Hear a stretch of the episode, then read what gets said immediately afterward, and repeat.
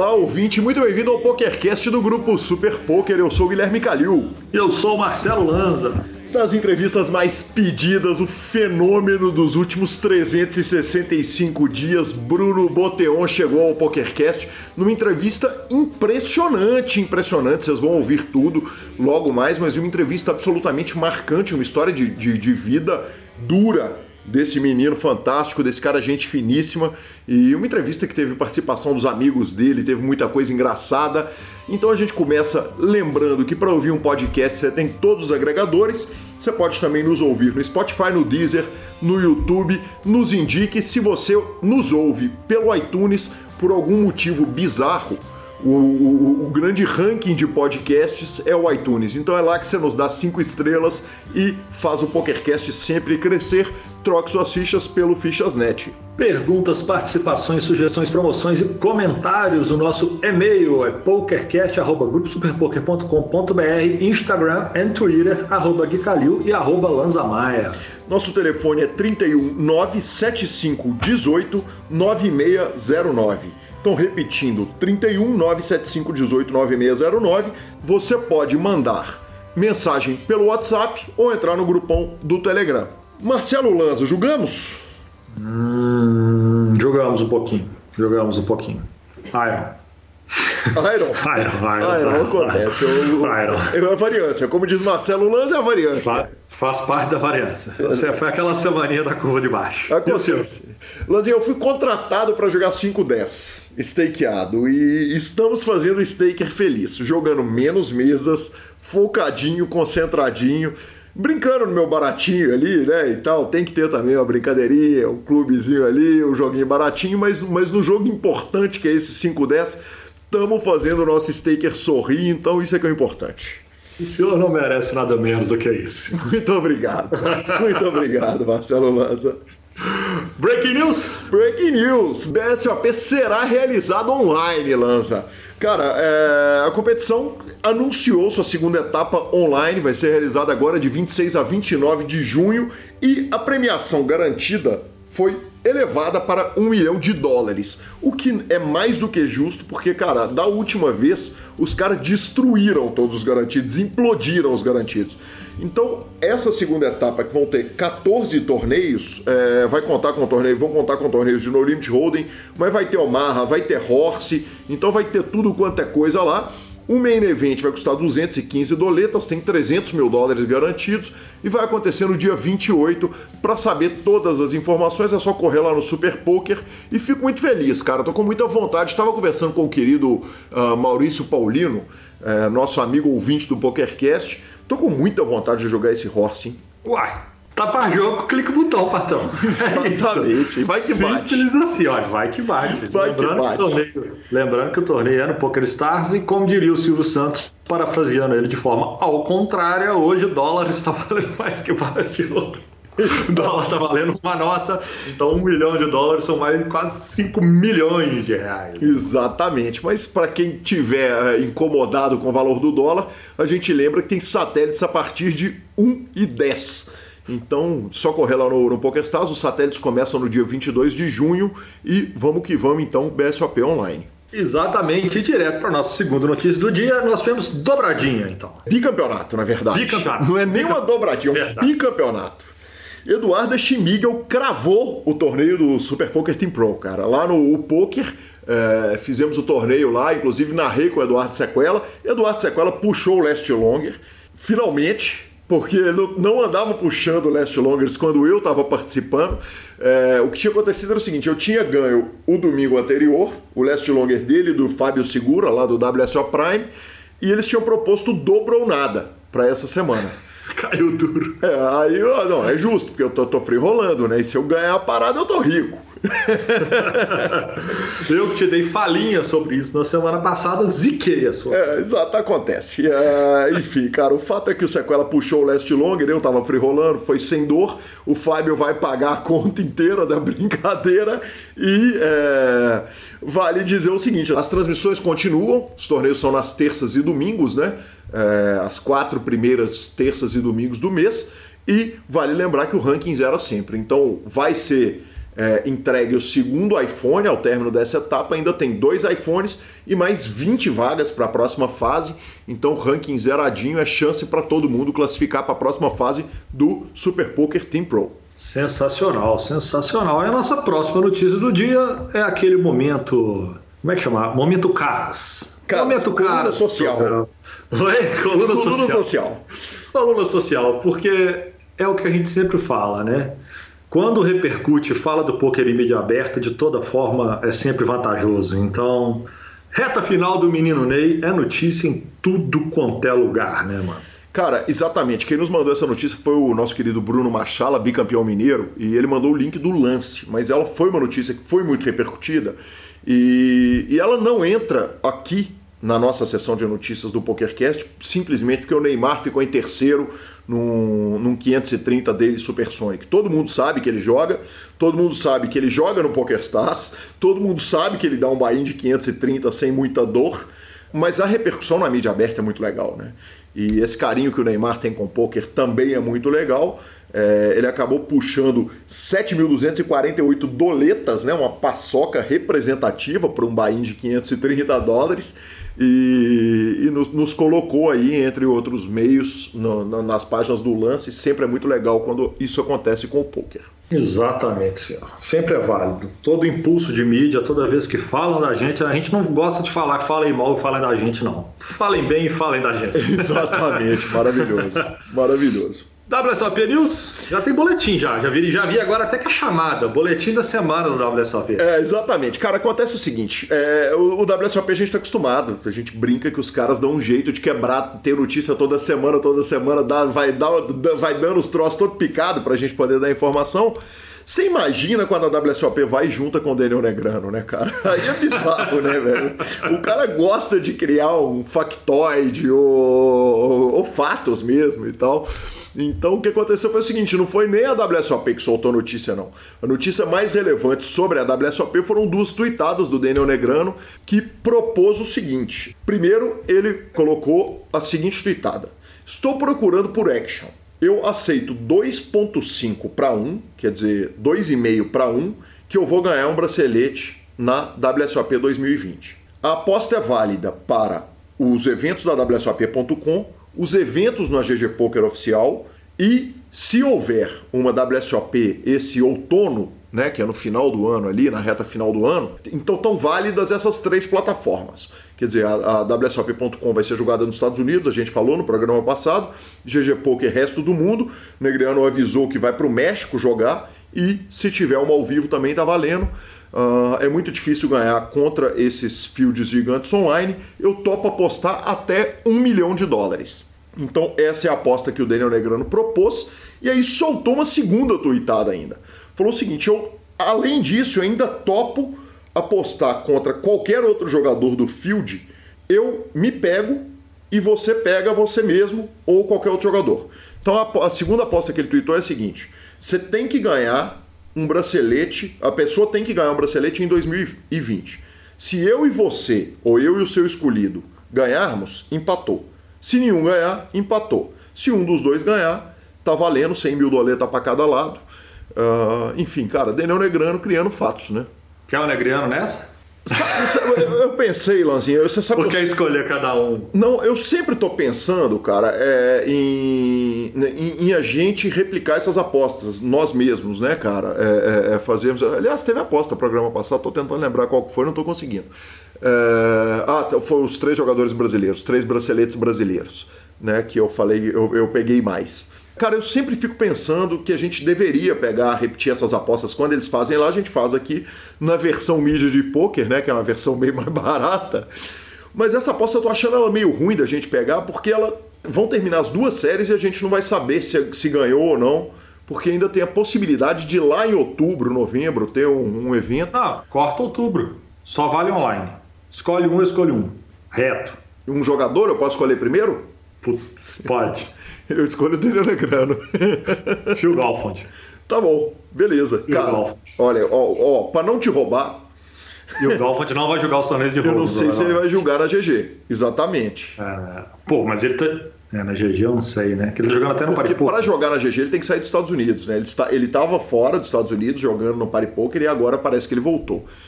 Então, vou, ah, pensa aí, tá tranquilo. Vou, vou, eu, eu peguei o Daniel Negrande, você pode pensar o seu até o programa que vem.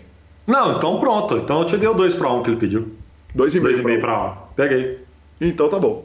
Peguei. Se a gente descobrir que o Galfond for jogar, ele vai acabar anunciando isso de alguma forma, eu pego o Galfond. Então tá bom. Se não, vale os 2,5. 100 contra 250. Isso. Beleza, tranquilo. E seguimos para nossa entrevista, não sem antes a palavra do nosso patrocinador Fichasnet. Quando for trocar suas fichas, ligue para o Lucão. O Fichasnet é o seu parceiro para compra e venda de ficha nos principais sites de poker online. Chame o Fichasnet e avise que chegou até eles pelo PokerCast para participar de promoções super especiais para os nossos ouvintes.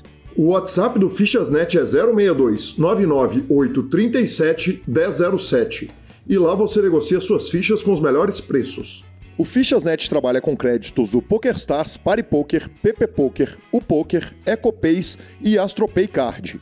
Repetindo, o WhatsApp do Fichasnet é 062 99837 1007. O número está na descrição dos nossos programas. Fichasnet, confiança e melhor preço para suas fichas.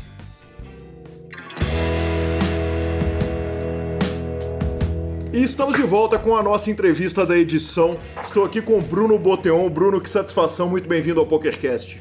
Obrigado, prazer todo meu estar aqui. Já acompanhei alguns podcasts aí e tudo mais. E, pô, sempre, sempre uma honra aí ter esse convite. Aceito com muita, muita alegria. Alegria nossa, Bruno. É, é, é, é, importante dizer o seguinte, que o, o seu nome é um dos quatro nomes que estão na minha parede agora. É, eu fiz um plano de entrevistados para quarentena. Estão lá Bruno Boteon, Will Arruda, Caio Peçanho e o Gustavo Lopes, o Vasco.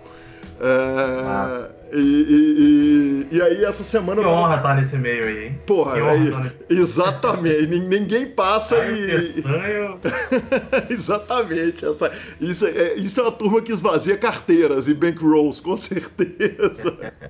e, e essa semana eu tava conversando com o Pitão. O Pitão falou: Cara, pega o Bruno logo, que eu tô afim de ouvir a entrevista dele. O Pitão é um um ouvinte é, eterno do programa, e eu falei, porra, que, que honra, que, que, que legal, que bom nome. Ah, eu gosto do Pitão, gente boa. Um abraço, Pitão. Aú, né? Pitão, Pitão gosta de, um, Ele... de, uma, de uma bebidinha também. Sem acompanha, acompanha o Instagram, muito massa. Bruno, eu começo com a pergunta tradicional do PokerCast. Cara, quem que era o Bruno antes do poker? Cara, antes do poker eu era um... Eu era tipo um sonhador, um tenista sonhador, né? Eu tinha... Eu sempre tive o sonho de ser jogador profissional de tênis. Eu competia bastante. Fui. Eu era, eu era decente, eu era um jogador muito bom, muito dedicado. Só que tive alguns problemas com questão de pagar viagens, tal questão financeira, né? Porque durante a, a minha vida tiveram algumas alguns obstáculos assim, vamos dizer, que fizeram com que meu pai não tivesse as condições devidas para poder continuar viajando e, e competindo. Até tive algumas oportunidades assim, eu não soube aproveitá-las, eu não tinha maturidade suficiente para aproveitá-las. É, e aí eu meio que levei um pouco isso pro poker, né? Uhum. Essa, essas oportunidades no poker, quando vieram, eu, eu aproveitei é, sempre que, que esteve na minha frente. Então, tipo, eu basicamente eu jogava, jogava tênis e queria ser profissional de tênis. Eu sou muito competitivo, então sempre quis competir em algum esporte, né? Perfeito. É, eu, eu, entrevistei uma quantidade absurda de, de tenistas. É, passaram é, muitos... eu vi o Bruno Volkman, né? Exatamente. O é, um, é um deles que eu o vi. O Bruno Volkman é um deles. Aliás, você é o quarto Bruno tenista que passa pelo PokerCast. o primeiro com dois N's. Porque passou o Bruno Volkman, é. passou o, o, o, jogador que foi número um do mundo, que é o Bruno Soares que esse é jogador mesmo de tênis, mas que é um, um jogador que se aventura pelo poker. Ele teve uma conversa muito boa com a gente. E tivemos também, também é. o Bruno Kawauchi, também passou por aqui e contou a história dele no tênis. E, e, Bruno, o tênis é um esporte caro, né, cara? Pra, lá no é início. Bem caro. É, é, é, bem caro. Me conta um pouquinho como é que você opta pelo tênis e, e, e, e dava ah. para ser, quer dizer, ia ser, ia dar para ser profissional, você acha? É, eu comecei quando eu tinha oito anos. acho que 8 ou 9 anos, algo do tipo. Eu lembro que eu, eu morava num condomínio que tinha duas quadras de tênis, e nesse condomínio eu, eu morava, eu era novo, né, tinha acabado de chegar, e aí nisso a minha mãe ela foi me apresentar o, o condomínio, e aí nisso ela passou pela quadra de futebol, passou pela quadra, pela piscina, aí passou pela quadra de tênis, e aí eu fiquei, tipo, olhando parado ali, tipo, na hora tava rolando uns drills, né? Drills é tipo o, o professor de tênis ele pega um carrinho de bola e vai lançando para fazer aqueles exercícios repetitivos, né? O nome disso é drill. Eu tava rolando e eu tava tipo, fiquei louco, eu vi a quantidade de bola gigantesca de bola de tênis, eu tipo, o que, que é isso, né? fiquei meio fascinado ali, né? Eu não, eu não sabia nem que existia. E aí eu pedi para ela para me botar, para me colocar para começar a fazer tênis que eu tinha vontade, ela me colocou e foi aí que eu tive o primeiro contato. Nisso, a gente morava nesse condomínio e eu comecei a fazer tênis, e o tempo foi passando, eu comecei a, a ficar bom, ter muito interesse pelo, pelo esporte. Eu gosto muito de esporte individual, é uma característica minha. Perfeito. Ô Bruno, isso e... é em Vitória? Isso em Vitória, exatamente. Vitória, uhum. Espírito Santo. É, eu, eu nasci no Piauí, Teresina, só que com um ano de idade, mais ou menos, meus pais eles foram para Vitória por questão de, de trabalho mesmo, uhum. de oportunidades da minha mãe, no caso. Meu pai trabalhava em, no Piauí, e aí, por, por causa da minha mãe, ela, tipo, ela teve oportunidades boas em Vitória, ele foi por causa dela. Uhum. Pelo que eu saiba, né, até hoje, que ele me contou. Então, nisso aí, a gente estava nesse condomínio, era um condomínio melhorzinho, assim, dos que a gente morou, era bom. E aí eu conheci o tênis aí, basicamente. E nisso eu tinha condições financeiras razoáveis, eu acho que eu era um, tipo, classe média ali, classe média baixa, algo, algo do tipo. Uhum. E, e eu, eu pude fazer aulas de tênis, é, sei lá, duas vezes por semana, acho que daria, sei lá, na época em torno de, não sei, do, 200 reais, era cento e poucos reais, alguma coisa do tipo. As primeiras aulas eu usava raquete emprestado, acho que isso é muito normal até para no tênis, né? Uhum. Eu acho que você vai ouvir um barulho de um trem passar, porque eu tô aqui num lugar que, que passa um trenzinho. Não tem problema. Quando, então, Fica não, super não ilustrativo com relação à vitória, né? Que aliás tem um, tem não, um trem que sai é, de BH pra no caso, no caso, eu tô, eu tô hoje, atualmente, eu moro em Maceió. Você vai descobrir depois por que não andar na conversa. Uhum. Mas é, é, isso.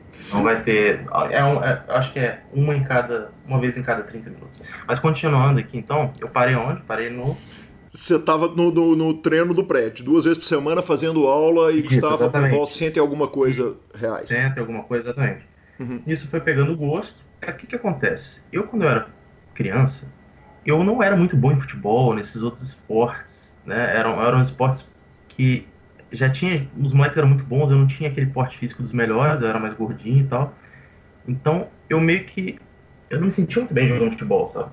E era um esporte que eu dependia dos outros, e se eu não fizesse bem, eu ia ser julgado ali. Então eu queria meio que.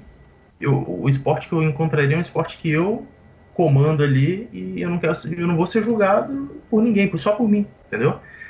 Sim. Então eu acho que desde criança eu aprendi a gostar de um esporte desse, tipo, um esporte individual. Uhum. É o que eu mais gosto. Então isso me, me fez brilhar os olhos lá e comecei a fazer tênis, comecei a competir, comecei a ganhar alguns campeonatos regionais mesmo, da cidade. Aí teve alguns que foi, eram estaduais, enfim. Nisso, nisso a minha mãe, ela me acompanhava sempre, meu pai também. E aí acontece que eu não lembro qual ano foi, mas eu sei que eu tinha uns 11 anos, né? Minha, minha mãe faleceu quando eu tinha uns 11 anos, né? Uhum. E aí, é, meu pai ficou desempregado, né? porque ele, ele saiu do emprego dele para cuidar dela, porque ela tinha câncer. Uhum. E, e aí ele tinha que ficar perto dela e ele ficou desempregado. Quando ele foi voltar para o emprego dele, no caso, ele não, não sei o que aconteceu, que ele não voltou mais. Acho que não queriam mais ele. Eu não sei o que aconteceu exatamente. Eu nunca perguntei para ele. Uhum. E aí, aí acontece que nesse período que ela teve câncer, que ela sabia que ela ia morrer, porque ela, ela quando descobriu à tarde, ela ela conversava muito com. Ela virou amiga do, do meu professor de tênis, né? Sim. Aí ela meio que pediu para ele cuidar de mim, assim, cuidar de mim, no caso, não, não, não deixar eu parar de jogar tênis, no caso, e, e ver como que eu tô, e, enfim, se importar comigo e tal. E nisso ela já sabia que não ia, ia sobreviver mais. Aí, enfim, ela faleceu e eu, meu pai não tinha mais condições de pagar para mim. E aí eu comecei a. Isso tinha 11 anos. Uhum. Aí eu comecei a fazer aula de tênis de graça, porque não tinha condições de pagar, e enfim, era. Nessa época eu já começava às vezes a estourar uma corda de raquete ou outra, quando você joga no nível decente, uhum. você bate mais forte um pouco na bola, você estoura cordas. E cada corda que você estoura é uns 40 reais ou 50, depende da corda, tem corda até de 80, 100 reais. Uhum. E nessa, hora, nessa época eu meio que eu, eu, não podia nem estourar a corda, tá ligado? E sendo que eu normalmente estourava, sei lá, uma vez a cada nessa idade de 11 anos, uma vez a cada duas semanas, por exemplo. Então, era, era uma situação bem complicada e o meu professor de tênis ele me ajudou bastante. Ele basicamente ele não fazia, ele falava que eu podia ir todo dia sem pagar aulas de tênis e tudo mais. Uhum. E fazia de algum jeito eu participar de algum campeonato que, que não seja pagando, enfim. Nisso, meu pai, ele, acho que ele, eu não, eu não sei exatamente meu pai estava sentindo, assim, mas eu acho que ele estava meio que em depressão profunda, sabe, na época. Na época morava eu, minha irmã, por parte de mãe, uhum. não, era, não, era, não era filha dele, mas morava com ele uhum. e com ela, e eu, morávamos nós quatro. Quando minha mãe faleceu, essa minha irmã, por parte de, de mãe, ela resolveu deixar a gente porque ela não era, não era filha dele, então ela preferiu ficar com a avó, que é totalmente compreensível, né? Sim. E aí ele ficou sozinho comigo e ele ficou extremamente depressivo e desempregado. Então foi um período bem ruim da, da nossa vida e acabou que nesse período todo a gente morava num apartamento que a gente morava nesse, nesse, nesse condomínio, a gente foi despejado quando eu tinha uns 11 anos. É, e aí eu tive que ir pro, só para ir para fazer aula de tênis nesse condomínio aí, a gente começou a morar em outro lugar. Muita coisa aconteceu, assim, isso é só o início da história, né? Mas eu acho que eu tô falando demais. Então não, cara, eu. É, é, uma história pesada que, obviamente, larga um monte é, eu, de traço na personalidade porque, da criança. Porque imagina o impacto disso na sua é. vida social como criança ali, né, Bruno? É, demais, demais. Eu tô falando de tudo que eu tô lembrando, assim, que eu tô aproveitando que eu tô inspirado aqui, que eu tô lembrando das coisas, e eu vou falando antes que eu não esqueça aí. Sim. Mas foi, o início foi basicamente esse. É, é isso, por e, enquanto, no tênis, né? E isso gerava um mega impacto na escola, na vida social, na convivência com outras crianças, porque 11 anos não é um adolescente, é, é uma criança, efetivamente. Né? É, exatamente. Não, com certeza. Eu, eu comecei, eu era bem mais animado, comecei a ficar bem mais cabisbaixo ali, pensativo. Uhum. Depois disso, acho que até hoje talvez eu fico mais. Eu sou um cara que penso mais, sou um pouco mais calado, mas eu era bem animado antes dela falecer. Uhum. E isso foi uma coisa que acho que mudou um pouco minha personalidade, mas, mas me fez também é, ficar mais forte também, né?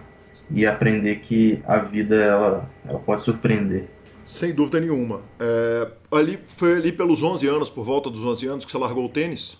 Não, largar o tênis demorou para eu largar bastante tênis, na verdade. Aí, com os 11 anos, eu, mesmo ela falecendo, eu não, larguei, né? Porque era uma coisa que ela gostava bastante, queria que eu continuasse. Eu continuei, com, com, competir, dar um jeito de jogar, mesmo sem dinheiro ali, meu pai não podendo pagar nada. É, aí fui jogando, jogando até os meus. jogando, estudando ali sobrevivendo do jeito que dava, porque na verdade eu passei um perrengue da porra com meu pai de dos 11 até os até os 14 anos, eu acho, até dos 11 até os 14 que ele tava nessa depressão e enfim, revoltado com a vida aí. Uhum. A gente passou, tipo, ah, tá, esqueci de comentar, tem uma pessoa muito importante que tava nisso tudo também, que morava com a gente, além da minha irmã e dele, era uma moça que trabalhava lá na minha casa e ela veio do Piauí, ela veio do Piauí quando, quando eu tinha um ano de idade. Ela veio com a gente para morar com a gente. É uma, uma moça de extrema confiança até hoje. Uhum. Que ela veio só para cuidar de mim e, e, cuidar da casa, né? Então ela continuou, ela continuou com a gente. Uhum. Inclusive, uhum. quando minha mãe faleceu e ele não tinha mais condições, ela trabalhou de graça por algum período lá em casa, porque ele não podia pagar ela, e ele comentou com ela que se ela quisesse voltar para casa, ele pagava uma passagem de volta, porque não tinha condições de, de ela permanecer, ele pagando, mas ela, ela falou que queria ficar comigo, queria cuidar de mim, ali nos 11 anos, que não ia me deixar sozinho, e aí ela ficou trabalhando até os meus 14 anos, ela trabalhou uns 3 anos sem receber absolutamente nada. Uhum. É, essa, essa mulher é um anjo, assim. Sim. E, e nisso, tá, aí dos 11 até os 14 eu joguei tênis e presenciei uma vida que não era tão agradável, mas era uma mas eu, eu tentava dar valor aos momentos bons. Uhum. É, eu meio que era difícil ali continuar jogando os campeonatos, às vezes pagar uma inscrição ou algo do tipo. Questão toda também de alimentação. É, às vezes a gente precisava, tipo, essa moça que trabalhava na nossa casa, a gente precisava é, ir pro vizinho, às vezes perguntar se dava para, sei lá, talvez jantar lá na casa de um vizinho. Ela tinha amizade com vizinhos, então eu fui meio que me eu fui meio que me atrelando a isso, a ela e as amizades dela. Então ela fazia isso tudo para não, não, me deixar passar necessidade, tudo e meu pai tentava de alguma forma também. Sim. E aí nisso, com 14 anos, meu pai ele recebe ele recebe a proposta de emprego de novo daquele lugar que ele saiu de, do Piauí, que ele, ele meu pai é jornalista, ele é formado em jornalismo uhum. e, e ele era diretor geral da da Rede Record da, do Piauí, né? Sim. No caso lá, eu não sei o nome, aquela. Enfim, afiliada mas lá, é correto. Afiliada lá, exatamente. Uhum. Então, acabou que do nada ele recebeu uma ligação, algo do tipo. Quando eu tinha uns 14 anos, e ele recebeu essa proposta, que foi ótimo para ele. para levantar ele e a situação financeira e tudo mais. Só que parece que ele, quando ele saiu de lá, um ano, é, quando eu vim para cá, para Vitória, quando eu tinha um ano de idade. Quando ele saiu, não foi muito legal a saída. Ele estava pensando se ele voltaria ou não, por questões dele lá, e ele resolveu que sim. Uhum. Aí ele perguntou se eu queria ir. Eu falei que eu estava muito feliz lá em Vitória, que eu não queria largar o tênis. Eu imaginava que no Piauí não ia ter nada de, relacionado ao tênis e tal. E eu falei que eu poderia ficar. E, e nisso ele, ele falou que eu poderia ficar, né? No caso. É, e aí eu, eu fiquei e fiquei convivendo com aquela moça que trabalhava lá em casa. E ele foi para lá trabalhar e a gente começou a ter uma condição financeira melhor. Você ia falar alguma coisa? Sim, ela, ela é uma mulher adulta, né? Cuidando de você. Quer dizer, ele não ia estar tá te largando é, sozinho, ele ia estar tá largando adulta, com uma pessoa que, é, que é efetivamente a família, né?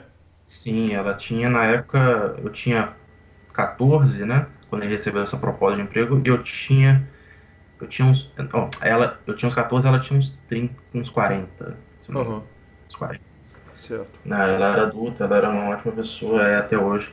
Enfim, aí ele recebeu a proposta e foi para lá e eu, eu fiquei, né? Resolvi ficar. Falei para ele que não queria, ele perguntou, eu, respondi e a gente se comunicava por telefone. ele trabalhava lá e mandava as coisas para cá. Então a, part... a gente saiu da merda para uma condição boa, sacou? Sim. Você reconhecia nessa época a condição de depressão como uma doença? Porque é uma doença. Não, né? não conhecia, não, tá... não, não reconhecia. Tadinho, é, é, é, é, ele não era, né? É, é, difícil, porque uma criança, às vezes, ele pode julgar o pai, mas, mas, mas é uma doença, efetivamente, você sabe hoje, exato, certamente. Exato, eu não, eu não reconhecia. Uhum. Eu lembro só, eu lembro de alguns momentos, ele bem triste, sempre, deitado, sem querer fazer nada. Sem querer viver, não tinha emprego, ele só ficava deitado. Não sei, não sei, eu não sei até hoje, assim. Ele devia pensar na minha mãe, alguma coisa. Uhum. É, pensar na situação sem saber o que fazer, eu não sei, eu não sei. Mas provavelmente foi o que ele passou ali. Eu só lembro desses momentos ele bem na dele, sem fazer nada, assim, sem, sem conseguir reagir. Uhum. Por um momento, né? Aí, mas ele sempre queria. Ele pensava. Ele fazia tudo para mim, sabe? Ele, ele vivia para mim. Uhum. Depois que minha mãe faleceu, ele basicamente vivia para mim, né? E você conseguia sempre... reconhecer isso da parte dele? Eu consegui, eu consegui. Ele sempre falava para mim que tudo que ele fizer para mim, que não vai me deixar, não ia me deixar é, faltar nada no, no tênis, por exemplo, não ia deixar eu fazer eu parar de jogar tênis, enfim. Uhum. E aí ele falaria que falou que as coisas iam melhorar e tal. Eu nem sei, essa, essa questão do trabalho dele que ele voltou, voltou para Piauí, talvez ele estava procurando. Chegou um momento que ele começou a procurar Uhum. Eu não sei se chamaram ou ele procurou. procurou. Então, provavelmente ele, ele deve ter ido atrás. Sim. Também. Mas aí, aí ele vai para lá e eu continuo. E aí eu vou jogando tênis e, e fazendo a mesma coisa, estudando e jogando. Por um certo período, uns, dos 14 até os 15, eu continuo aqui em Vitória, jogando. E aí, nos, com os 15 anos, eu decido eu decido ir para pro Piauí. Ele fez o convite novo, falei, ah, quer saber, eu vou pro Piauí, vou estudo aí, fico aí. Ele, ele chegou, ele, ele me jogava umas indiretas, né? Ah, por que você não vem morar com seu pai logo? A gente tá distante, mora aqui, que vai, vai ser bom as coisas, não sei o quê. Aí eu, me convenceu, aí eu fui. Uhum. E aí eu fiquei do, dos 15 anos até os 18 anos no Piauí. E aí a situação era bem boa, era um apartamento ótimo, o, a empresa dava um carro para ele muito bom. É, era uma situação muito boa, né? Sim. E, e aí eu, eu poderia, eu tinha a, a raquete nova, eu tinha, eu treinava, ele o treino era, era um treino caro que ele pagava para mim, tudo, treinamento físico, tem preparador físico e o treino mesmo, né? Uhum. E aí eu comecei, ele começou a pagar umas viagens, mas assim, ele não ganhava lá essas coisas, ah, ganhava, sei lá, 30, 40 mil, 20 mil por mês. Não, era, era menos, eu acho. Uhum. Então, tipo assim, não dava assim pra pagar, ah, duas viagens esse mês, duas meses que vem. Então, tipo assim, se você quer jogar tênis, tem que pagar, tem que pagar muito caro e é um esporte individual, então é difícil patrocínio também, uma pessoa te botar credibilidade de uma uma empresa colocar credibilidade de uma pessoa e patrocinar assim no tênis quando você é jovem. Sim. É complicado.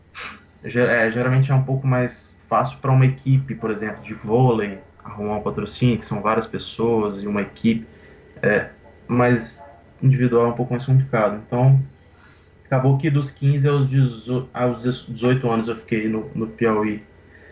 Eu tive algumas oportunidades de jogar torneios, oportunidades de jogar torneios é, fora do estado e tal, mas eu não, não soube não soube aproveitá-las assim. Eu joguei alguns filters também. Filter é uma é quando você vai partir para o profissional, que é se você tipo se você ganhar uma partida no filtro, você faz um ponto na ATP, que é o ranking é, mundial de tenis, dos tenistas. Né? Então eu joguei joguei cheguei a jogar quali tudo, mas mas não, não eu parei por aí. E aí acontece que é, com 18 anos ele sai desse emprego dele. Eu não sei o que houve até hoje. Eu, eu sou um cara que eu não, eu não costumo fazer muita pergunta com meu pai, eu deixo ele tomar as decisões dele, não, eu não vou. Eu não, não tenho essas conversas muito com ele. Mas pelo que ele disse, parece que o dono lá, ele demitiu ele da, da empresa, não sei por quais motivos. Parece que o, o dono mudou, aí virou o filho do dono, aí o dono reformulou os todo mundo que trabalhava lá e tirou ele, botou outra pessoa, alguma coisa assim. Eu não sei o que aconteceu exatamente. É, e aí, ele ficou desempregado nesse, nesse momento. Uhum. E, e aí ele. E a gente viveu uma situação bem ruim no Piauí depois disso, porque a gente vivia num padrão de vida é, muito alto, e aí do nada não tinha mais nada, né? E aí também eu acho que não tinha muito dinheiro guardado, é, então complicou, né? Tinha muita conta ali para pagar e do nada acabou. E não tinha plano B. E a então, moça, Bruno? Nisso a moça, ah tá, a moça, a moça ela não foi, no caso, quando a gente foi pro Piauí, ela foi junto, só que aí meu pai resolveu dispensar ela e, e pedir para ela ir para casa dela, para ficar com a mãe dela, já tem muito, muito tempo que ela não ficava com a mãe dela. Uhum. A mãe dela já estava mais velhinha, ela precisava dela, a mãe e o pai, né? E isso meu pai também e eu, a gente, ele perguntou para mim, a gente decidiu que eu já, já era muito já criado, já, já tinha meus 14 anos quando fui Piauí, ela não precisava mais ficar cuidando muito de mim, já era o momento de eu andar só, né? Uhum. E aí por isso a gente tomou essa decisão e ela foi para lá e, e, desde então ela tá lá. Ela foi para casa dela no interior do Piauí. Então a gente ficou basicamente sozinho, meu pai no, no Piauí lá, depois que ele saiu do emprego dele. E nessa situação, e aí tava uma porcaria lá eu já não tinha condições de jogar tênis lá e estava infeliz. Ele perguntou para mim: Bom, você quer continuar aqui nessa merda aqui ou você quer ir para Vitória, pelo menos? Porque Vitória você tem seus amigos, seus amigos, você gosta. Cresceu de... lá, claro, né? É, você gosta de lá e enfim, você, a gente pode fazer essa, essa merda que, tá, que a gente está fazendo aqui. Ele é um pouco mais bruto, né? Então eu tô falando do jeito que, do jeito que Você tá dando é, uma cariada, não? É, não, mas ele costuma falar um pouco assim, né? Uhum. A gente pode fazer essa merda em qualquer lugar do Brasil, você escolhe. Uhum. Pô, a gente tá aqui, a gente pode ir pra lá e. Aí eu falei, ah, vamos pra lá, né? Aí a gente pegou as, as malas e foi pra lá, pra Vitória. Um monte de conta nas costas ele tinha lá, de um padrão de vida alto. E, cara, eu posso dizer para você que quando a gente foi pra Vitória, foi pior do que quando eu tinha 11 anos. foi bem pior, na verdade. Mas sem a depressão que... dele, ou com a depressão dele? Cara, veio outra em seguida, provavelmente. Uhum. Sim. É, foi basicamente isso. E nisso, eu ainda não falei sobre o poker, né? Mas o poker, eu, eu conheci ele quando eu tinha uns 11, 12 anos até. Nessa, mas assim, brincava no, Porque eu sempre fui de usar o computador, né? Porque ele é jornalista, então ele sempre me dava um. Ah, toma um computador desse velho aí pra você brincar. Então, ele sempre tinha um monte de máquina, né, de computador, ele trabalhava com isso. Aí eu gostava muito de computador e aí eu um dia baixei lá Party Poker lá e fiquei dando a win lá, todas as mãos, num dinheiro fictício e, e gostei. Que eu dava sorte, viu? Quantos anos você tem agora, Bruno? a, a, sua eu, idade, eu, a sua eu, idade atual é qual? 24, eu tenho 24 anos. 24, perfeito. É, então, é, certamente com 12, 13 anos ali, era a época do Party Poker, era isso. Você devia ter 11, 12 anos mesmo, tá certinho. É, 11, 12 uhum. anos ali. Uhum. Aí Aliás, ali, ótima então... atividade, super recomendada para um menino de 12 anos de idade. Eu entrava no dinheiro fictício ali, eu não sei como que eu aprendi, que eu entrei nesse site, acho que alguém me mostrou. Aí eu brincava com um amigo meu, eu ficava lá apostando no dinheiro fictício. Ah, vamos apostar com essa mão aqui. Aí ganhava, via as fichas vindo, achava irado. Aí só brinquei por um período, tive um, um, período, né? Eu jogava vários jogos de computador nessa época também, junto com o tênis, eu brincava no computador. Aí o poker, às vezes, eu ia lá jogava um pouquinho. Uhum. Aí, onde é que a gente tava mesmo? Ah, tá, eu volto do Piauí para Vitória. Você voltou do Piauí para Vitória. Vocês tinham lugar para morar? Tinha uma condição, assim, uma estrutura mínima para chegar em Vitória? Tá, ele tinha... A gente tinha uma estrutura mínima para chegar à Vitória. Ele, ele, ele meu pai ele falou, ah, a gente tem, ele foi atrás do apartamento, ele, ele pegou um apartamento imobiliado e, uhum. e aí colocou alguns móveis que tinha, de, de, dos móveis que ele tinha comprado no Piauí, quando ele tinha, tava na, na época boa, né? Uhum. É, móveis bons e tal, e mobiliou e tudo mais, a gente foi para esse apartamento alugado, né? É, e, e, e, vive, começou a viver a vida. No início, o início foi muito legal, a gente chegou para lá, a gente chegou lá e foi ok, a gente, eu fiquei muito feliz de ter voltado para Vitória, apesar das condições estarem ruins financeiramente, fiquei feliz de estar lá e eu estava num apartamentozinho legal, não estava me faltando comida, não estava não tava faltando nada, eu estava tava tranquilo. Tava Reencontrou os amigos todos? Reencontrei. É, eu não, eu, não, eu não fiz tantos amigos assim, dos 11 aos 14 anos, vamos dizer assim. Uhum. Eu, eu posso dizer que nessa época realmente acho que a, falecimento da minha mãe acho que é, mudou um pouco a minha personalidade. Então, dos 11 aos 14, que era aquela época de se fazer amigo, né? Uhum. Eu só era eu só era um cara mais calado e, e queria jogar tênis e viver minha vida normal. Uhum. É, então eu, eu reencontrei alguns conhecidos, assim, não, não tinha nenhum amigo, amigo, é, talvez sim, tem um, um amigo meu que eu reencontrei, mas aí tava tudo ok, até que até que, deixa eu pensar, alguma coisa, algumas contas vieram à tona aí, contas lá do Piauí mesmo, questão do carro, que ele tinha um carro, ele trouxe um carro, é, ele estava pagando o carro aí, é um carro que ele estava pagando que era mais caro, ele não tinha dinheiro para pagar esse carro com o dinheiro que ele estava, né? Ele tinha, e aí, aí nisso, eu, o que, que eu estava fazendo com 18 anos? Eu estava estudando, estava terminando o ensino médio, no caso, quando você chega de ter... volta no Espírito Santo, você está jogando tênis? Você volta jogando ou você, ou, ou você abandona o tênis volto... nesse momento da transição? Não, eu volto jogando, eu volto jogando, eu volto, eu volto fazendo o quê? Eu volto jogando e uhum. terminando. Um, é, com 17 anos eu voltei, na verdade, para a Vitória. Eu volto jogando e, e, terminando o ensino médio. Uhum. Volto jogando e terminando o ensino médio. Então eu estou terminando o ensino médio e estou jogando tênis, alguns campeonatos estaduais. Uhum. E e fico por aí mesmo, no estado e campeonatos ali, treino forte, forte, forte, me preparando para algo que, que não tem como vir. Mais ou menos isso. Eu tô meio que. Eu tô jogando, jogando, jogando, me preparando para, para oportunidades que meio que, que elas não virão. Uhum. É, no, no caso, eu sei disso hoje. Na, na, na época eu acreditava, né? Acreditava então, que ia acontecer algum milagre, ia aparecer um patrocinador, e, alguém eu, ia chegar e ia falar, pô, é, esse menino alguma, tem talento. Coisa, eu, é, eu talvez me dar bem em algum torneio, alguém enxergar alguma coisa. De tudo Sei, não era eu, impossível, eu... né, Bruno? É possível acontecer é, uma coisa dessa, eventualmente acontece. É, exatamente. Então, era isso que eu fazia. Aí acabou o ensino médio, e aí meu, meu pai me pressionou para faculdade, né, fazer alguma faculdade e tal, e aí eu desencanei, né. Uhum. Falei, é, é, então acabou o tênis ali, vamos, vamos viver a vida normal de algum de uma pessoa, um trabalhador aí brasileiro, vamos que merda, é o que eu uhum. pensei, né? Não vou que ser bosta. o Guga. não, que bosta, vou fazer uma trabalhar, fazer o quê? Eu não, uhum. não tô muito afim, não quero fazer direito, não quero fazer porra nenhuma. A única coisa que eu gostava, que gosta, na verdade eu amo, cara, até hoje, é psicologia. Eu sou fanático por psicologia. Uhum. Então o que, que eu fiz? Eu, eu, eu, comecei a fazer psicologia, ele parece que ele entrou num. Ele, ele. Eu esqueci, é FIES, acho que tem um tal de um FIES que ele entrou. Você paga uhum. a faculdade depois que, ela, que eu acabo ela, alguma coisa assim. Isso. Ele não podia é, pagar é uma bolsa, né? É, na verdade, é, é um programa de incentivo de, de é universidade. Um programa de incentivo, exatamente. Você Isso. acha que o seu Aí... carinho pela psicologia tem relação com o fato de você ter convivido com uma pessoa com depressão? Cara, pode ser que sim, eu acredito que sim, cara. Eu ficava sempre observando aquilo e querendo tentar entender o que está acontecendo.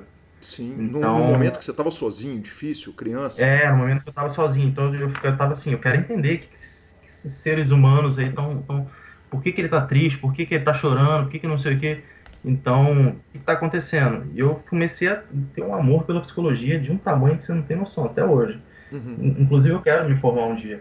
É, então, aí foi isso. Eu agora me perdi. Eu tava onde mesmo? Aí você tá, viu que não ia dar para virar jogador de pôquer. De repente, não isso, dá para você ser. Não, eu não vou ser mais jogador. Sim, não, sou, perdão, perdão. Eu, eu vi que não vai dar para virar jogador de tênis, exatamente.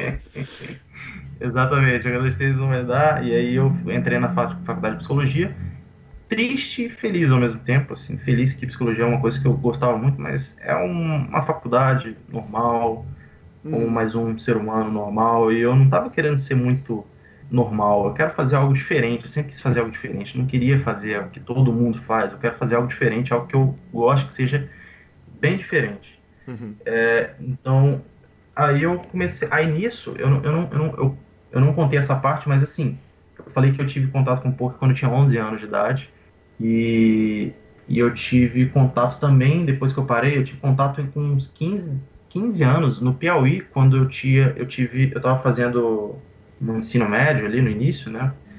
E aí nisso eu, eu tava, meu pai ele pagou para mim uma, uma matéria de reforço, que era matemática, algo do tipo. Uhum. Acho que era matemática. Aí nisso meu, o professor de reforço ele comentou do poker, falava que jogava num clube, ganhava 200 reais no dia, ah, ganhei 200 reais ontem, não sei o quê do, como o professor de, de, reforço simplesmente ele começou a falar, toda a aula de reforço ele falava de poker, cara.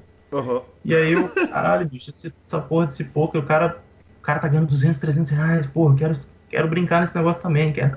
Aí eu, curioso, sempre fui muito de mexer em computador, minha, minha adolescência toda. Então eu ia no computador e pesquisava sobre poker. Nessa época que eu morava no Piauí e jogava tênis é, no nível bom e tal, eu fazia, eu, obviamente, eu jogava tênis e ficava no computador também.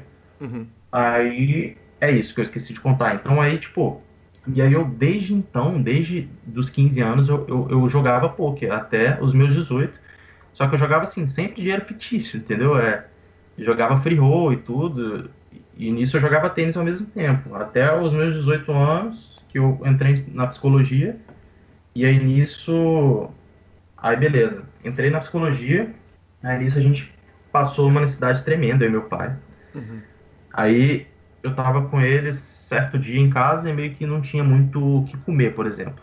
Uhum. Tá ligado? Tipo, tinha um dia, é, teve uma semana que eu passei com ele que, que basicamente não tinha, tipo, tinha só arroz um, durante uma semana. Assim. Ele falou: Ah, meu filho, só tem arroz aí, infelizmente seu pai não tem condições, eu não tenho nada, eu não posso fazer nada.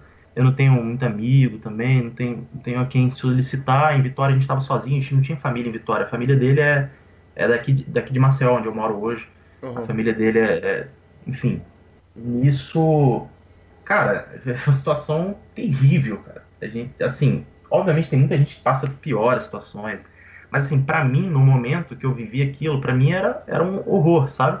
Sim, é, claro. Tipo, ficava uma semana só comendo isso, era só isso, cara. Era água, tipo, arroz e acabou. Teve um dia que. Aí teve um dia, foi o pior dia de todos, que não tinha nem o arroz, cara. Uhum. Aí meio que eu tava procurando se eu achava alguma moeda em casa para comprar alguma bala, por exemplo, na padaria. Tipo, aí teve um dia que eu achei 50 centavos, comprei lá umas 5 balas de iogurte, que eu não vou me esquecer nunca, uhum. que era 10 centavos, e, e cara, de, nesse dia eu falei, fudeu, cara. Fudeu, Sim. e meu pai. O que acontece? Meu pai fumava ele fumou por 50 anos. Ele tem 69, ele tem 70 anos hoje. Na época ele tinha 64, 65, algo do tipo. Então ele, ele, tá, ele tinha parado de fumar, até porque ele não tinha dinheiro para comprar cigarro. Então aí ele parou de fumar e ele estava usando nicotina, na, aqueles adesivos de nicotina na, no corpo para poder, para não parar de ver, senão ele fica doido. Né? Fica doido. E aí, sim. cara, na época ele estava muito agressivo, ele, ele ficava louco e, e tal, e aí estava desempregado, depressivo aí, porque tinha ele, ele tinha arrumado uma namorada em, no Piauí também, aí terminou, aí, enfim, aí rolou isso. Aí nesse dia fudeu, eu falei, fudeu, cara. Eu, tipo, achei uma moeda aqui, comemorei. E, e, e, quando eu comer essas balas aqui, tomar água, e agora? Tipo, o que, que eu vou fazer amanhã? Aí, aí eu liguei para aquele meu professor de tênis, que minha mãe conversou. Uhum. E aí falei, é Carlos o nome dele, né? Eu falei, Carlos, você pode me ajudar, porque eu tô com meu pai aqui e a gente não tem nada aqui em casa, cara. Não tem nada para comer, eu tô sem Ele... ter o que comer mesmo. Ele sabia que você estava em Vitória, que vocês Ele sabia que eu estava em Vitória, já tinha falado para ele que estava em Vitória, só que ele estava vivendo a vida dele, eu estava vivendo a minha, entendeu? Uhum. Tipo, cada um pro seu lado. Aí ele era a única pessoa que eu via naquele momento que eu podia contar. E aí, e aí ele, ele imediatamente ele foi lá em casa e a gente foi no supermercado, assim, ele fez uma, uma compra bem grande, assim, para mim, cara, foi um dos momentos mais felizes, assim, de todos. E e é isso. E aí nisso eu falei, eu preciso fazer alguma coisa. Preciso Sim. fazer alguma, preciso sobreviver, preciso ajudar meu pai. Ele tá aí, que eu posso fazer? Eu tenho 18 anos, vamos, vamos fazer alguma coisa. não tem muito estágio, né, Bruno? Não tem muito como é, você estagiar. Porque como e é aí eu tava né? no início, tava no início do curso, né? Eu tava no primeiro período nisso, primeiro período. E aí, cara, o que acontece? Eu eu era bom no tênis, eu era reconhecido, aí nisso eu treinava, né, nessa época mesmo, passando necessidade, eu dava um jeito de jogar e tal às vezes indo em jejum ou qualquer coisa do tipo. E aí eu eu falei pro meu, aí eu teve uma hora que eu tava sem sem como ir pro treino, porque eu não podia pegar ônibus, né? Uhum. Aí aí meu treinador falava, pô, se vira, cara, pula roleta, sei lá, ele é, o meu treinador era mais brutão, mas é um cara que me ajudou pra caralho. Aí ele falava isso, aí eu eu nunca pulei, né? Mas mas eu ia às vezes eu, eu, ele eu consegui uma bike, eu tinha uma bike, aí eu começava a ir de bike, assim, era um pouco distante, mas eu ia e, e aí treinava. Aí eu falava pra ele, cara, preciso fazer alguma coisa, não tô mais, mais aguentando e tal. Aí ele, ele me colocou para dar aula de tênis. Uhum. E aí ele falou, cara, vou arrumar uns alunos para você, você dá aula de tênis aí, pô, vem amanhã a tal hora. Aí eu fui. Fui e não tinha nenhuma experiência, eu fui, eu lembro que eu fui com a camiseta sem manga, sem relógio, sem nada, igual um molecão. Ele ficou puto comigo. Falou, porra, é assim que você quer dar aula de tênis? Você não bota um relógio na camiseta, você parece um, um moleque. Aí, porra, dá, bota um relógio, uma, uma, uma, camisa, uma camisa com manga e tal. Tomou um esporro nesse dia. Foi a primeira vez que eu fui dar aula que ele foi meio que me, me ensinar, assim, ó, como fazer, né? Como agir como com uma portar. pessoa. Uhum. É, como se portar. E aí, eu lembro que nesse dia ele até falou comigo em frente aos próprios alunos, assim, o pessoal meio que deu risada, assim. E, e aí nos próximos dias eu fui de forma mais formal, no caso, né? Porque eu não tinha muito esse, essa, essa manha. Uhum. E aí, aí eu comecei a dar umas aulas e, e aí foi arrumando mais aluno, o pessoal foi gostando de mim, eu começava a receber, ganhar decente, assim, eu tinha meus horários, assim, ele, ele, ele deixava eu pegar uns três horários lá, era, era um, um lugar que ele não, ele não pagava aluguel, ele não pagava aluguel, ele tinha uma, uma, uma, um contato lá que ele não pagava aluguel, era um condomínio, igual aquele que eu morava, que tinha duas quadras, ele conseguia entrar no condomínio e dar aula sem, sem ter que pagar aluguel e tal, era, era isso. Uhum. E aí eu tinha alguns horários e consegui ganhar, sei lá, ganhava, vamos supor, 700, 800 reais por mês, algo tipo. Sim. É. E aí a, eu fui colocando alguma coisa em casa, fui ajudando meu pai, na, na questão de comida, eu não, eu não pedia mais nada para ele. Ele não precisava se preocupar, comida, não. Não, tô de boa, pai. Eu almocei fora hoje, eu, eu comprei o um negócio e tal. Aí ele falava, ah, pô, você tá ganhando dinheiro? Tipo, uhum. eu, tô, eu falava, ah, tô dando aula de tênis, tô fazendo isso. Uhum.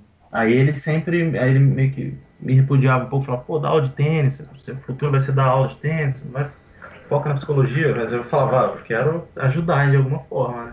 Uhum. E eu gosto, eu gosto muito de tênis. Aí eu fiquei muito indeciso em psicologia, dar aula de tênis, em educação física. Aí tinha o poker no meio que eu gostava pra caramba, cara.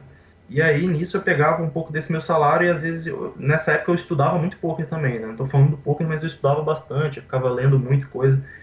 E aí eu... já jogava baratinho ou ainda tava jogando Play Money na época? Não, play... eu jogava free roll, algumas coisas assim. Aí, quando eu comecei a ganhar um, um salário, eu depositei um pouco e jogava em clube também. Eu era um pouco louco, assim, no caso, eu pegava, eu tinha 800 reais. É porque é o seguinte, cara, Calil, eu eu fiquei na merda um, um tempo que só tinha, tipo, arroz para comer. Então eu não me preocupava em comer qualquer besteira e botar um dinheiro ali num, em algo que eu acho que vai. Pode ser que dê certo, entendeu? Então, tipo, eu não me importava em ter 800 reais, gastar 400 num clube de pôquer Uhum. e sobrar um pouco para eu comer. Para mim, com pouco eu já tava feliz, eu já tava bem, tava, eu tô sobrevivendo, então tá de boa. Uhum. Sim. Então, eu ia, eu, eu fazia isso, eu jogava num clube lá e, e, e ficava perguntando pra todo mundo, eu ficava fazendo pergunta. Pô, e essa mão, você acha que eu joguei bem? Essa e aquela mão, você acha que eu joguei bem? Os caras enchiam o saco, tinham, tinham, o, o- eu não sei se você conhece o Felipe Beltrani, ele, ele é de Vitória, Espírito Santo, né? Eu lembro do nome. Eu não. não- É, ele é jogador profissional, ele teve uns resultados muito bons de lá, ele joga online. É, na época ele jogava e ele, e ele não era profissional, assim, ele jogava no clube ali, uns torneiozinhos e jogava barato na internet. Aí eu sabia que ele era muito bom, a galera falava, nossa, o cara joga bem. Aí eu ficava perguntando, pô, joguei essa mão certo com você, não sei o que. Aí teve uma hora que ele falou pra mim, pô, você é chato, hein? É chato, me pergunta tudo, vai lá, bicho. Aí eu falei, pô, foi mal. Aí eu ficava perguntando pra todo mundo, cara. Aí, porra, eu sempre respeitei muito quem é muito bom em tal esporte, por exemplo. Às vezes, ou por exemplo, o Fernando Araújo, né, que, que é o, o índio, O né, é o índio, VC sim. Vem, Fernando VC Vem. Ele, ele é de lá, então às vezes ele aparecia no clube, pô, eu ficava louco, assim, caralho, esse cara apareceu, eu ficava, me tremia, cara, na frente do cara, eu tinha vergonha de conversar com o cara, entendeu? Quem sou eu pra conversar com esse cara, sacou?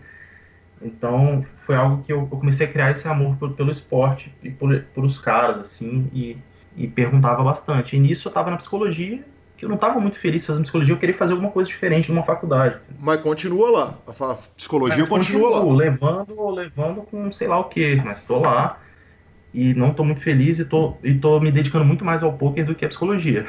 É basicamente isso. Aí começou, o poker começa aí. Com 18 anos eu fazendo psicologia, eu não queria fazer, eu tava me dedicando muito mais no poker.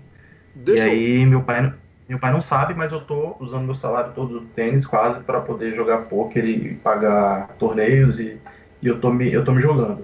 Tô me Isso. jogando. Você tá se jogando no poker e você tá jogando porque eu eu imagino o seguinte: por mais que você não, ah, eu não tenho nada, então não tenho o que perder, quer dizer aquele dinheiro é um dinheiro que você trabalhou o mês inteiro para ele e, e- e você corre o risco de jogar com o, o que gente- no poker a gente chama de scared money, né? Que é o dinheiro que você tem medo de Exato, perder. exato. Você tem disso. apego a ele. Eu sei, eu, eu sei disso, eu sei. Mas eu não tinha nem tanto scared money, assim, eu não tinha nem tanto medo, assim, porque, tipo, se eu tenho 800 reais, eu perder 400, cara, eu vou me alimentar com os 400 ali durante o mês, eu não vou passar fome, eu, vou, eu tenho uma cama pra dormir, tá tudo bem, tá tudo certo, cara. Mas não é que mais nada. Mas é que no clube de pôquer, às vezes, 400 reais é uma noite, dependendo da situação. Eu imagino Ah, que você não, tá não, jogando no caso, aquele. No caso, eu jogava torneio de 30 reais no dia, ou 50 reais.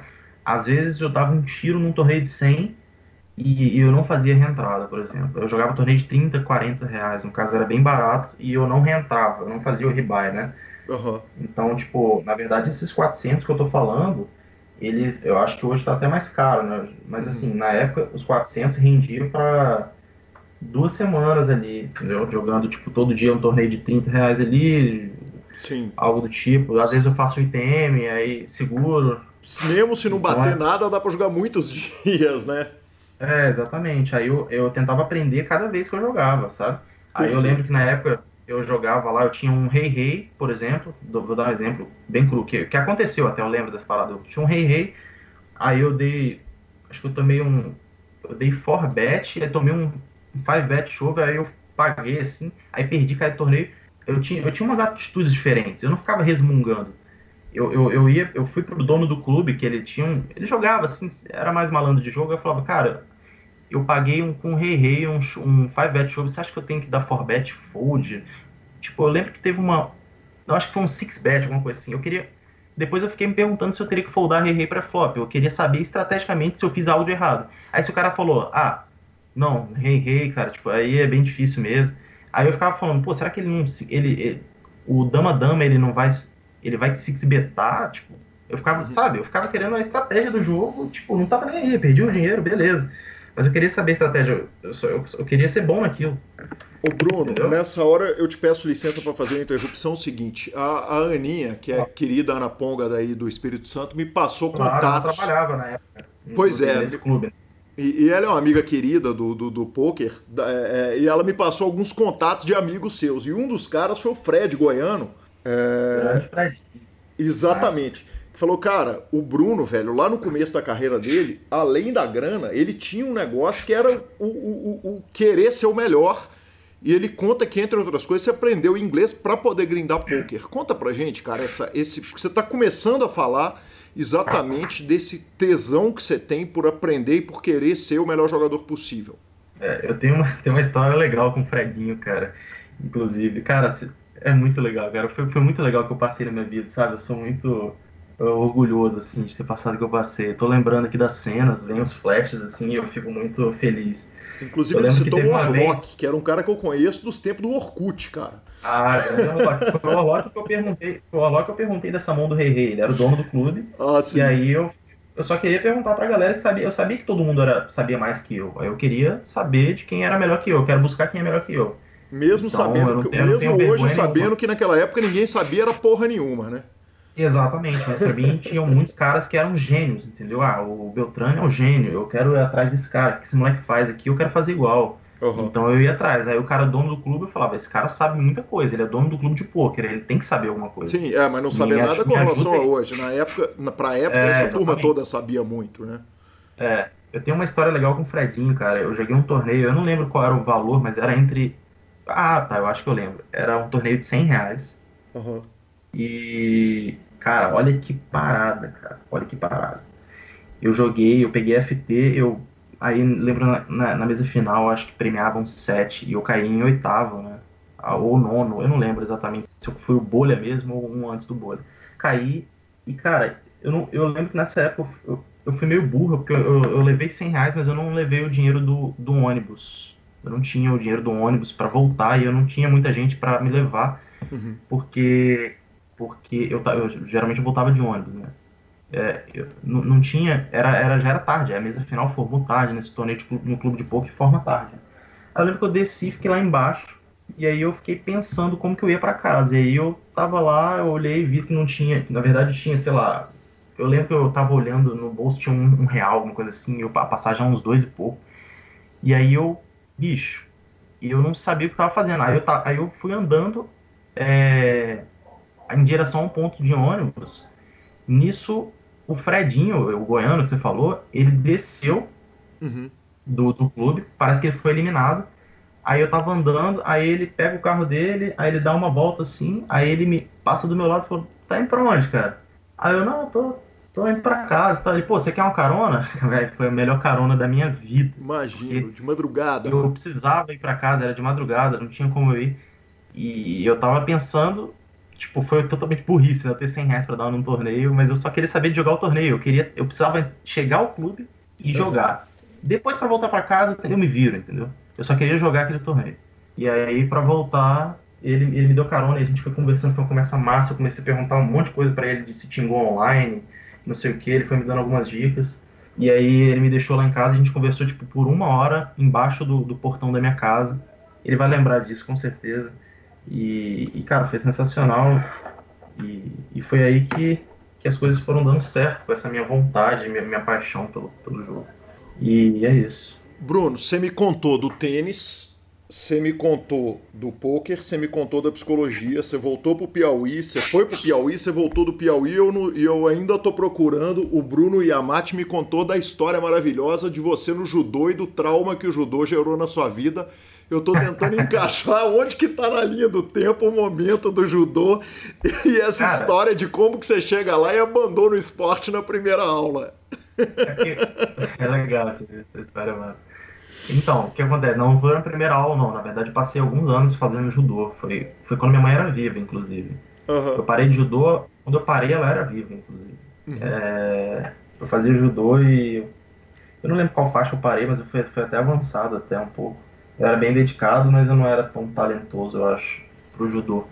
E aí eu não gostava tanto também, eu fazia meio. Porque meus pais, na época que eu era vivo, eles me colocavam para fazer tipo quatro esportes numa semana, sabe? Era judô, natação, tênis e futsal. E eu não lembro se tinha outro, mas eu acho que eram esses quatro aí. E aí o judô era um que eu fazia ali meio que só para completar. Eu até competi e tal, mas não peguei muito gosto. Aí um certo dia, tava numa aula, era, numa aula de, de judô lá, o, um molequinho lá me derruba no chão, bicho, me dá um beijo, que eu acho que foi proposital aquela porra. Mas assim, não foi um beijo, beijo, beijo, foi um selinho, sabe? Tocou assim, e eu já tava de olho nesse bicho que ele, ele parecia ter umas atitudes meio diferentes. Aí ele teve, ele fez isso, bicho, eu fiquei puto, eu quis sair daquela porra. Falei, ah, já não gosto mesmo dessa merda desse judô, vou sair agora, esse moleque veio com viadagem pra cima de mim. Aí eu saí fora. E nisso o Bruno Yamati, que é o que falou com você, ele é o filho do dono da academia, Academia Yamati, né? Uhum. E aí nisso eu, eu, eu conheci ele de vista, porque ele era muito bom, o pai dele sempre falava dele. E aí, quando eu tinha um, os meus 18 anos que eu fui nos clubes de poker, eu encontrei ele lá. Falei, caralho, nossa, Yamate, tal, do judô. Aí ele nem me conhecia, mas eu conhecia ele. E ele era muito bom no, no, no, no poker. Ele é bom, né? Ele só que é um jogador, ele não é profissional, mas ele, ele entende bem, né, do, do jogo. Uhum. E aí eu fazia várias perguntas, ele às vezes olhava para mim, porra, o que, que você tá fazendo? Jogou mal pra caralho essa mão, tá levelando aí, não sei o que. Então foi um dos caras que eu peguei, me, me espelhei ali um pouco. É, eu tentava buscar quem era melhor que eu, quem fosse melhor que eu. Nossa, eu já, eu já perguntei, tinha uns caras, tipo assim, que os caras falavam que era ruim, eu, eu às vezes achava que o cara tinha alguns resultados bons, ganhava um torneiozinho semanal no, no, no clube de poker, e eu perguntava se o cara dava coach. Pô, dá coach? Porque eu nem tinha dinheiro para pagar, mas eu só queria só perguntar pros caras algumas mãos, e era isso. Era isso. Bruno, era e aí chato. o seguinte, e aí você começa, em algum momento, o Índio e o Bruninho, que é o outro Bruno. Boa, boa, isso é uma história que eu quero contar com os detalhes. Pegam e falam, agora você vai ser cavalo nosso. Tá, então o que acontece? Eu não sei como que isso aconteceu de fato. É, eu, eu ouvi falar que, que alguém me indicou para eles. Ele, uhum. eles eram caras que eu ficava olhando e tipo me tremia, tremia na base quando eu via lá no clube, né? Uhum. É, que eram caras que são até hoje são muito bons e tive, na época eles eram resultados que pô, todo mundo só falava neles. É, o Bruninho é ouvinte do PokerCast que... de 2010, quer dizer, lá em 2008, nas é, primeiras é. edições, eu já ouvi o PokerCast, eu conheço no BSOP de Curitiba, que deve ser 2009, ele lembrou. É, Bruninho é o Bobo, né? É uma das melhores pessoas que eu conheço, cara. É, hoje. É, é, é, o Bobo, assim. É um dos caras com coração. melhor coração, assim. É, que você não tem como você ter inimizade com ele. Bruno, justiça se seja feita. O Yamate falou exatamente a mesma coisa de você. Ele brincou, falou: ó, você pode dar falinha nele, que ele tomou uma cantada de um cara no judô e nunca mais voltou na academia mas no meu momento difícil, quando eu estava em depressão, ele foi meu parceiraço, foi o Bruno foi irmão e me ajudou pra caramba e me apoiou pra caramba, é o cara com o maior coração que eu conheço. Então você tá falando isso do Bruno, mas o outro Bruno, que é o Yamate, falou isso de você. Massa, massa. Mas é isso, cara. Eu ajudei mesmo o Yamate, foi uma situação que ele passou. Ah, é bom, cara, ajudar os outros. E o Bobo, cara, se você tiver inimizade com ele, você repense os seus conceitos aí, porque acho que talvez tenha alguma coisa de errado com você. Uhum. É, mas aí eu tava falando sobre. Ah, você tava, você tava falando sobre o início da história sua com o Bruninho e com o Índio. Você, ah, boa, você boa. virando o então, cavalo alguém, deles. Alguém me indicou para eles, porque parece que eles queriam ter algum. Eles estavam procurando. Eu não sei o que, que deu nos dois, que os dois eles estavam procurando cavalos no estado. Eles estavam querendo saber ah, quem joga bem aqui, vamos lá, a gente quer investir. Então, alguém me indicou para eles, eu não sei por qual motivo, porque na época eu não tinha resultados muito bons, eu só jogava os torneizinhos no clube lá, e tinha, ganhava algum ou outro, que é normal. E, mas eu era muito disciplinado, então acho que alguém falou, pô, esse moleque tem muita força de vontade, vai aí e tal. E aí, acabou que eles escolheram eu e o, o próprio Fred Goiano, né? Uhum. É, e aí e aí nisso eu comecei a jogar online para eles e, cara, foi tipo uma, uma experiência muito louca, porque na época eu tava, tipo, jogava os torneios no clube, tipo, um Zé Ninguém, eu era, e do nada o Fernando vai, ele passa na minha casa, ele, ele fala, pô, eu não sei como é que foi a conversa, não lembro muito, mas ele entrou em contato comigo e falou, pô, vou passar na sua casa te buscar, você vai lá pra minha casa, a gente vai ter uma conversa, uhum. beleza? Aí eu me cagando todo, eu falei, beleza. Você logo pensou no judô, né? Logo pensou no judô, falou, lá vem outra cantada agora. Lá vem outra cantada. Nada, eu só queria é, a oportunidade, cara. Nossa senhora, que sonho, cara. Tá louco. O que, que tá acontecendo ali? Ali.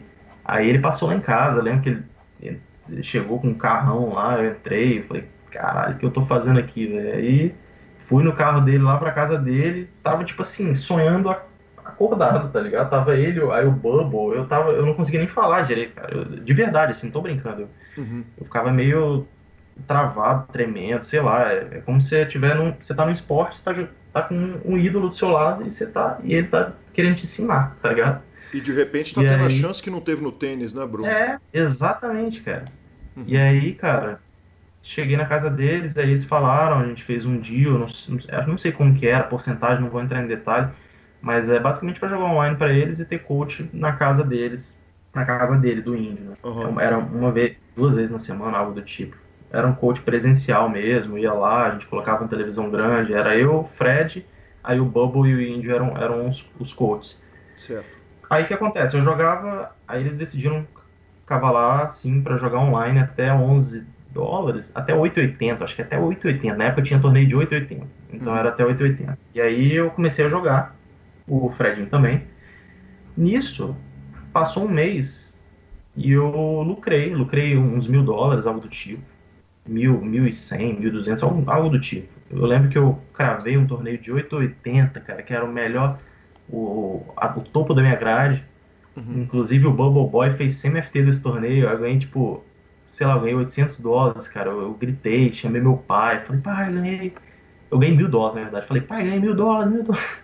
eu fiquei louca na hora, assim. Meu pai, pô, parabéns, meu filho, parabéns. Não sei E o seu pai lidava bem com poker? Quer dizer, esse, esse começo Rapaz, ele então, aceitou bem? É, aí, aí, aí nessa época eu já, eu já tinha passado por um processo que eu já tinha falado pra ele que eu jogava poker e que eu ia começar a jogar pra um cara e falava que era uma oportunidade boa pra ele confiar em mim. E ele confiou, cara, assim, mas com um pouco de um pé atrás, sabe? E aí nisso ele tava namorando com, com uma, uma pessoa que ele conheceu em, em Vitória e aí ela tava na hora também, né?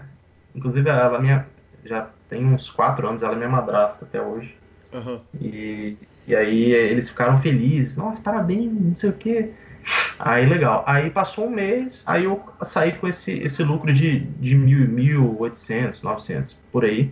É, aí, aí o que acontece? Você Eles- ainda tá dando vão- aula? Desculpa, Bruno, é só porque eu preciso Não, amarrar, não, eu, não, eu não. preciso Ah, amarrar já. essa linha do, tem- do tempo só para eu não perder e o ouvinte não perder também.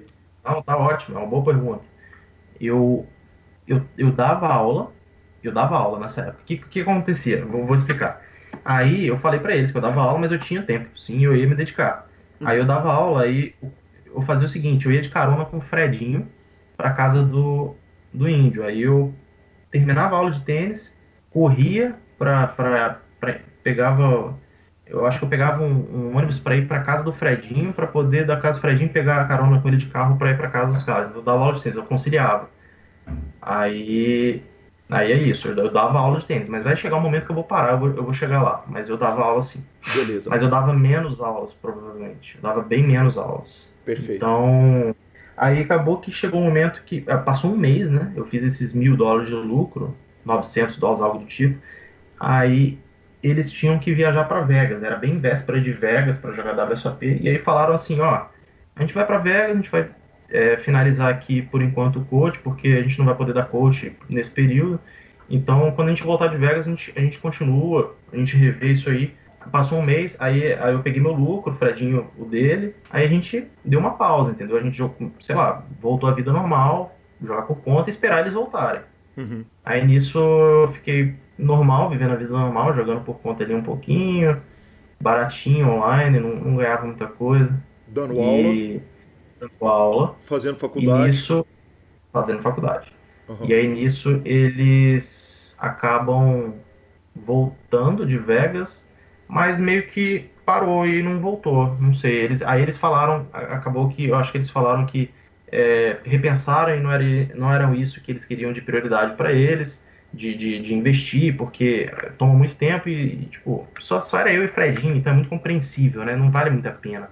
Ainda mais nesse valor, você vai ter que criar um cara, você vai ter que criar um cara meio que do zero e fazer ele ser bom para depois, com o tempo, começar a investir, então realmente não fazia muito sentido. Aí eles pararam, o que é totalmente compreensível, e a gente ficou por isso. Aí eles voltaram à vida normal deles e eu voltei a minha, a Fred voltou a dele. Eu voltei com uma condição financeira um pouco melhor, porque no caso eu tinha ganhado mil dólares, então eu peguei minha parte que era uns 30%, peguei 300 dólares ou 300 e poucos dólares e, e aí eu tinha esse bankroll, certo? Uhum, virou e aí um eu falei, pô, isso é uma oportunidade que eu tenho. Só que, não sei o que aconteceu, eu acho que eu paguei algumas coisas em casa, enfim, não sei o que houve. Eu não, não foi nem perdendo muito, foi perdendo um pouquinho jogando online e depois o resto eu vendi e aí eu meio que, que, que zerei ali a banca, no caso eu, eu fui pagando algumas coisas, aproveitei ali para pagar um monte de coisa que tinha ali. Uhum. Aí, é, deixa eu pensar agora. Aí, eu estou fazendo a faculdade, acho que estou sendo muito pressionado nessa época pelo meu pai pra, pela faculdade, estou fazendo a faculdade, aí aí eu acabo largando um pouco o poker de mão por um certo período só. Ele tá na minha cabeça, eu quero continuar com ele, mas eu largo só por um período, tipo, umas duas semanas, sabe? Uhum. E aí, aí eu tô. Aí eu, aí eu pego, aí eu faço o seguinte, eu falo, bicho, quer saber, vou me dedicar 100% agora. Na verdade, o que, que acontece? Eu larguei por esse tempo e vendi os, os dólares porque eu, eu, imaginava que eu fosse continuar jogando pro, pro Indy e pro Bubble. Foi por esse motivo. Ah, perfeito. Pensando bem. Uhum. Então, eu, eu, foi isso que aconteceu. Eu tava tentando lembrar aqui, mas eu tava tipo, ah, eu vou continuar jogando para eles, eu vou vender aqui, ficar bem financeiramente, uhum. e, e é isso. Aí, aí vendi, fiz algumas coisas, e aí quando eu achava que ia jogar, eles falaram que não, não, não ia, não ia rolar mais. Aí, eu, tudo bem, vamos seguir sozinho. Eu tenho potencial para seguir sozinho? Eu tenho, eles me... Foi um mês de aula, eu tenho, eu tenho uma inteligência aqui, tipo, tem algo na minha cabeça que vai fazer ganhar dinheiro, tá ligado? Eu, eu tinha convicção disso. Uhum. E aí eu fui e perguntei para um, um amigo em comum meu se, se ele poderia me emprestar 50 dólares. Eu falei para ele que eu devolveria em, em alguns dias, em dois dias, três dias, eu não lembro, deu um prazo. Inclusive, tem até esses prints no WhatsApp que ele mandou esses dias para mim, cara, que é exatamente isso. Eu falo para ele, bicho, eu vou te devolver com certeza esse dinheiro, tipo, eu vou jogar Steam Gold de 25 centavos, chegou de 50 centavos e eu vou, eu vou começar do zero um bankroll.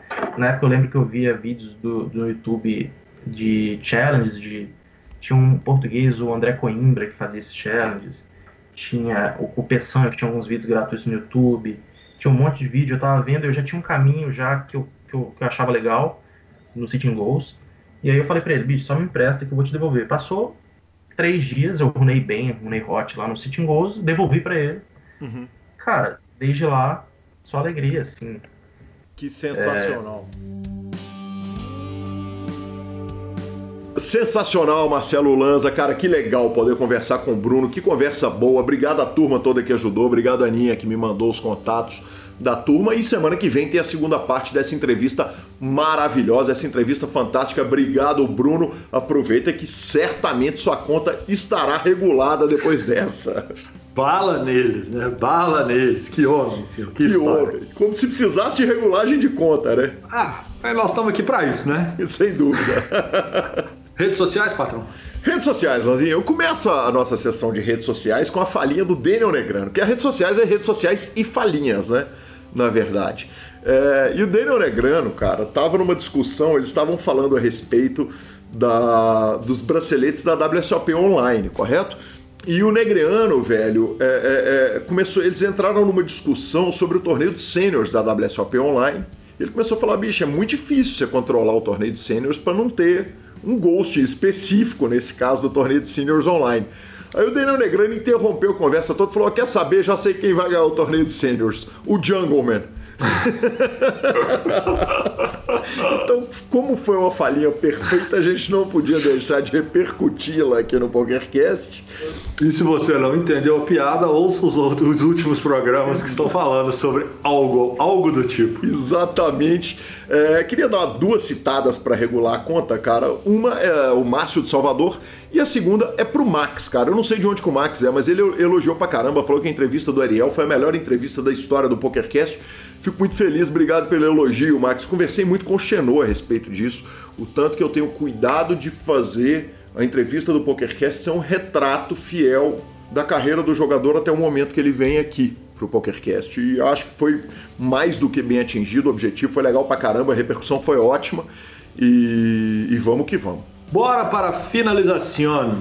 Finalização superpoker.com.br, tudo sobre poker no Brasil e no mundo, onde tem poker, o Super Poker está. Na aba de clubes tem a guia de clubes do Brasil, onde jogar a agenda diária de torneios. Na aba de vídeos e no YouTube temos as transmissões ao vivo dos maiores torneios de poker do mundo, análises técnicas, programas de humor, entrevistas icônicas e se ligue porque o Super Poker no YouTube está com alta, tá com a gigante programação para a quarentena. Revistaflop.com.br, a sua revista de poker há mais de uma década contando as grandes histórias do poker. E mibilisca.com, cobertura mão a mão de torneios pelo Brasil e pelo mundo. Dica cultural, posso começar, Lanza? Por favor. Eu, eu, eu, vou começar, eu vou dar minha dica cultural e vou fazer uma pergunta, cara. a minha dica cultural é Miles Davis, The Birth of Cool é, O Nascimento do Cool, eu não sei como, como foi traduzido pelo, pelo Netflix aqui, mas é, é o documentário do Miles Davis que está no YouTube. É uma obra de arte de uma vida fantástica, de uma vida muito impressionante, de uma obra que dispensa comentários. Então, gostando ou não gostando de jazz, vale a pena assistir o documentário do Miles Davis. E se assistir curtir muito, já aproveita já emenda o, o, o do John Coltrane. Salvo engano, o nome dele é Chasing Train. Mas esse documentário do Miles Davis realmente ele é nota 10. Lanza, eu voltei a assistir o The Office, a série. Hum. Terminei, inclusive, a quarta temporada. Hum. E cada temporada tem aproximadamente 19 episódios. Significa.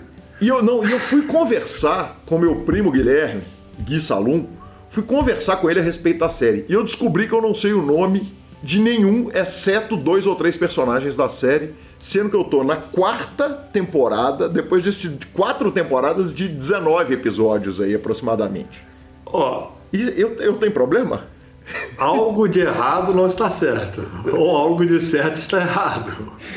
É, dentro do nicho principal de uma série, quando você termina uma quarta temporada, em teoria você deveria saber o básico.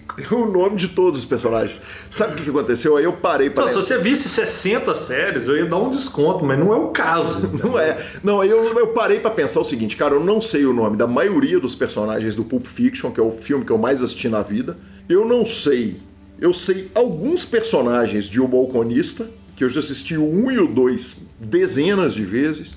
Então eu cheguei à conclusão que o problema é comigo mesmo. Eu, inclusive, convido ao ouvinte a, a me dar porrada no grupo do Telegram. Não, porra, mas isso acontece, isso acontece. Eu falo assim, quando você assiste muita coisa, há muitos anos atrás, e quando você vai assistindo mais coisas em cima, pô, algumas informações se perdem mesmo, é natural. Mas tipo, acabou de assistir a quarta temporada aperta, entendeu? Tá louco. Fica difícil de defender. Tá louco, é, não, eu tenho, é, talvez seja por isso que eu não gosto de série. não, não é, velho, porque eu adoro filme e eu não lembro dos nomes dos personagens também. Cara, a minha de cultural, na verdade, eu vou fazer uma correção que eu falei no programa passado, que The Last of Us Part 2 saiu dia 12, foi, foi feio total, ele sai dia 19, na verdade, ele tá saindo é, mas não foi feio para todo mundo, não. Dia 12 eu fiquei esperando. Aí eu fui ver que não era no dia 12. É no dia 19, é quinta-feira agora que ele vai sair. Quinta, terça, quarta, sexta-feira, né? Agora que ele vai sair. É, então, aquele caminhão de DVD caiu aqui na esquina. Eu peguei e na hora que eu tirei, tava de novo a última temporada de. A última temporada de, de Blind Spot, tá no episódio 5 já no, do caminhão, ele tá bem evoluído, caiu ontem. o caminhão tá virando toda semana. É, tem uma curva aqui muito perigosa. É muito perigosa. É. E aí, 5 dos 10, chegamos na metade da temporada final tá fodaço mais uma vez. Essa turma tá de parabéns. E eu, eu vou parar de ver coisa nova. Eu vou prometer para mim mesmo que eu não vou ver nada novo enquanto eu não conseguir terminar as coisas antigas, porque não dá mais para deixar tanta coisa boa pelo caminho, assim. Como eu sou um cara de série, acaba que eu devo ter umas oito séries, que eu devo ter umas 32 temporadas picadas das séries que eu comecei e não terminei. Então eu vou tentar ver pelo menos um filme durante a semana para dar dica cultural bom ou ruim, mas de série eu vou bater nas antigas agora, porque eu tenho que terminar. Tem coisa demais para assistir e eu vou, eu vou terminar minhas séries antigas, senão não dá mais. Muito justo, Marcelo. Arroba Gui Calil e arroba Lanza Maia são nossos endereços no Instagram, são nossas arrobas no Instagram e no Twitter. Nos indique, nos dê 5 estrelas, troque suas fichas pelo Fichasnet e a edição é do fantástico Rodolfo Vidal. Grande abraço a todos e até a próxima semana. Valeu!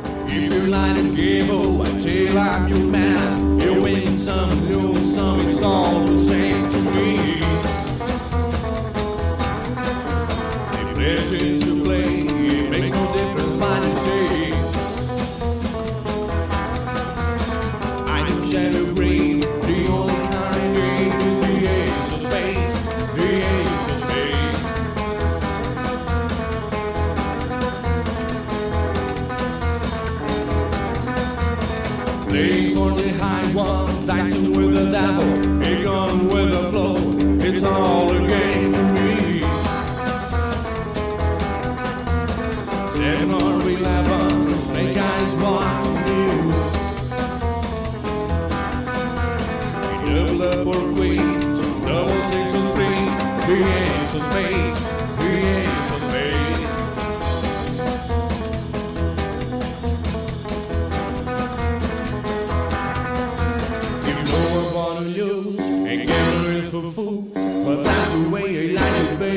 and want to.